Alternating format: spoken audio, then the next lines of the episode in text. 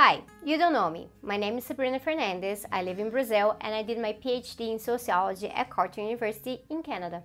I run this YouTube channel called Thesis 11 and this is the first time I'm doing a video directly in English, spoken in English. And it is because I have important information about what's going on here in Brazil and I want to keep my friends abroad informed as well.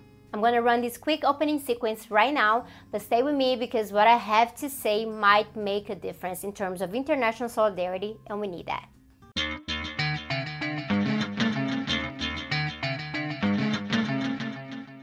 You've probably seen a lot of different headlines and articles in newspapers and magazines abroad discussing Brazil, right? And they were probably talking about this guy right here, Jair Bolsonaro. Well, he just got elected president of Brazil, and that is bad. And I mean bad, not Trump bad, really worse than Trump bad. Yes, that's possible. His supporters here say no, he's not that bad, it's just the left crying wolf. In fact, they say that that was the case with Trump in the US, and Trump is actually so moderate. Really? They're calling this guy moderate? Kids in cages and let's go to war with half of the word moderate? Well, it's worse here because what we're dealing with here is not simply a far right guy who got elected spreading fake news and then calling every bad thing the media had on him fake news in order to spread chaos. That part is actually quite similar. The part about outrageous, disgusting statements is pretty similar too. But there's a but here, and that has to do with the current state of democracy here in Brazil and how Bolsonaro doesn't like it even a little bit. Not just because he had said a while back that he wouldn't recognize any electoral results that weren't favorable to him. I mean, that's very Trump like too. The matter is that he has repeatedly said that he would only govern for his own supporters. More recently, he said that anyone who opposes him should either abide by his style of law and order or leave the country or go to jail.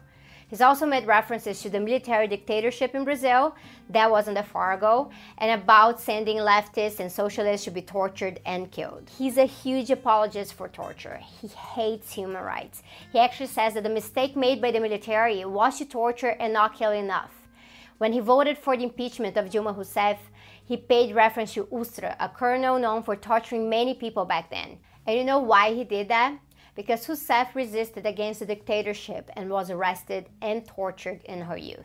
Bolsonaro is a threat to democracy, and maybe if you follow Brazilian politics, you might know that our democracy wasn't functioning that well in the first place. The arrest and conviction of former President Lula is full of flaws, so much that even the UN has spoken about it. The impeachment of Dilma Rousseff was done over technicality and it was basically orchestrated to ensure that the president enforced a very strong austerity measure in Brazil, which Temer has done. Our judiciary too, holy shit. I mean, fake news flying all over the place, the majority of them propagated to smear the Workers' Party and its candidate, Fernando Haddad, and our Supreme Court basically just sat on it. People actually threatened one of our Supreme Court justices and she simply did nothing. Nothing. Meanwhile, people are dying. Violence has become a norm in these elections. Bolsonaro supporters have actually murdered people in his name. But you know what he said when confronted about it? Well, he said that he simply can't control everyone. Yep, he can't control everyone, but he sure as hell wants to facilitate their access to firearms. That's going to be just perfect. And yes, there was an attempt made against his life. Bolsonaro got stabbed by a guy during the campaign. And from what we can tell, this guy felt threatened by the hate speech promoted by Bolsonaro. There's a cycle of violence going on here because of his statements, and he doesn't plan on stopping it. As he had said in an old interview, the way to fix Brazil was through a civil war, perhaps killing some 30,000 people. And you know what worries me? He might actually say that he doesn't mean all that maybe I'm wrong and he's not a neo fascist or proto fascist or fascist or whatever. He's just an extreme guy with a flair for horrible statements. But the thing is that his supporters, they like this. I mean, the KKK came out in support of his candidacy. The KKK. Just a few days back, I was working on the Fernando Haddad campaign. He's not perfect, but he's democratic, so I was out in the streets trying to bring in the votes for Haddad, and then I heard this guy, a working class guy, yelling that he did prefer civil war. That made me really sad and worried and disgusted all at the same time. I felt empathy for that guy, you know, because in a civil war, he'd be one of the first to suffer. The elites in Brazil hate poor people. Actually, the elites everywhere hate poor people. But yeah, Even so, lots of poor people came out to vote for Bolsonaro because they actually believed that he was sort of an outsider, that he would fix things, especially violence in the country, and of course the problem of corruption. The thing is that Bolsonaro himself is implicated in corruption and that his plan to just help everyone get firearms and to give the Brazilian police a license to kill is nothing if not stupid. Our police already kills more than any other police force in the world. How has this helped? And how is it again that that poor person is going to benefit from accessing a gun when the rich guys can buy many of them and, well, use them in self defense in a country full of racism? It's not an accident that the Black Lives Matter movement in the US identifies so much with the plight of black youth in Brazil. And Bolsonaro simply doesn't care. His plan is to do away with affirmative action programs, build more jails, sell our oil very cheap, and if possible, get rid of every single tree we have left in the Amazon. Apparently, for him, the indigenous peoples and the traditional black communities are getting in the way of progress by hogging too much land. He's also talked about pulling out of the Paris Agreement, and he said that he plans on ending all activism in Brazil. And you know what's really worrisome? His vice president is so bad that sometimes we can't really tell which one is worse. He's a general. He said very bad things too, like implying that criminals and weirdos in Brazil should be blamed on households led by women.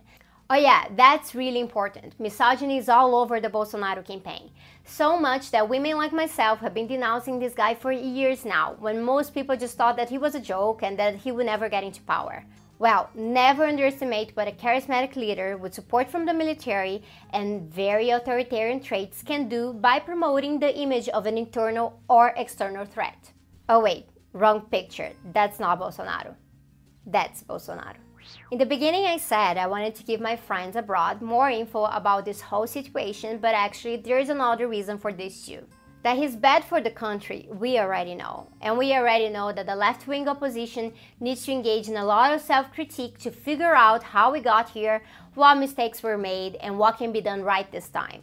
But to do that, there has to be an opposition. And the problem is that this guy, well, he's not a fan of opposition.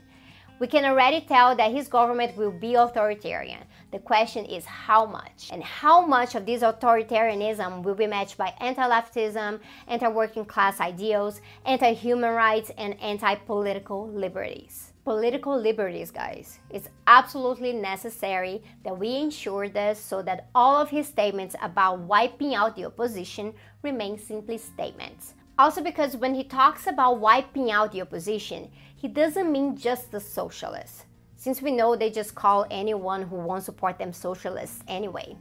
We know that because during the military dictatorship, they just called anyone who got in their way communist and did away with them. So it is of extreme importance that we find means to keep our political position alive, literally, and that we denounce all setbacks and any human rights violations. This is why we need you to. We need you to stand with Brazil for us to keep our solidarity channels open.